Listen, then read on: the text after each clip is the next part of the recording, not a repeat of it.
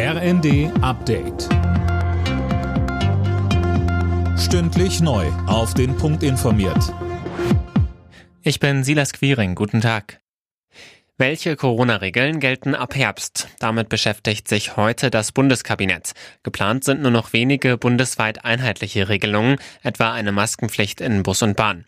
Linda Bachmann, an dem Entwurf von Gesundheitsminister Lauterbach und Justizminister Buschmann gab es Kritik. Ja, die Länder befürchten einen Flickenteppich, wenn der Vorschlag ohne Änderungen umgesetzt wird. Die Länder sollen nämlich viel mehr Spielraum bekommen, etwa wenn es darum geht, ob in Schulen auf das Virus getestet wird. Einige Maßnahmen wurden auch als nicht alltagstauglich bemängelt. Wer frisch geimpft oder genesen ist, soll etwa drin keine Maske tragen müssen. Ob es da Zugeständnisse gibt, wird sich jetzt zeigen.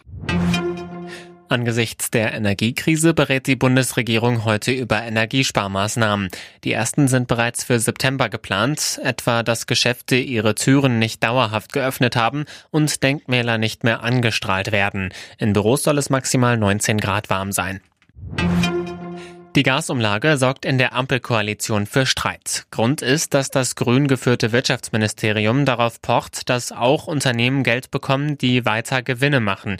Das hält SPD-Generalsekretär Kühnert für falsch. Er sagte bei NTV, Nur Unternehmen, die insolvenzbedroht sind, sollen Leistungen aus der Umlage kriegen können und nicht, wie es die Liste der beantragenden Unternehmen jetzt vermuten lässt, solche, die ein paar kleine Gewinneinbußen haben. Das ist normales unternehmerisches Risiko und das muss natürlich ein Unternehmen tragen und nicht die Solidargemeinschaft.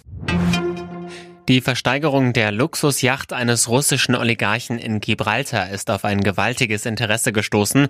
63 Gebote wurden eingereicht. Jetzt wird über den Käufer entschieden. Das 72 Meter lange Schiff war im März im Zuge der Sanktionen gegen Russland beschlagnahmt worden.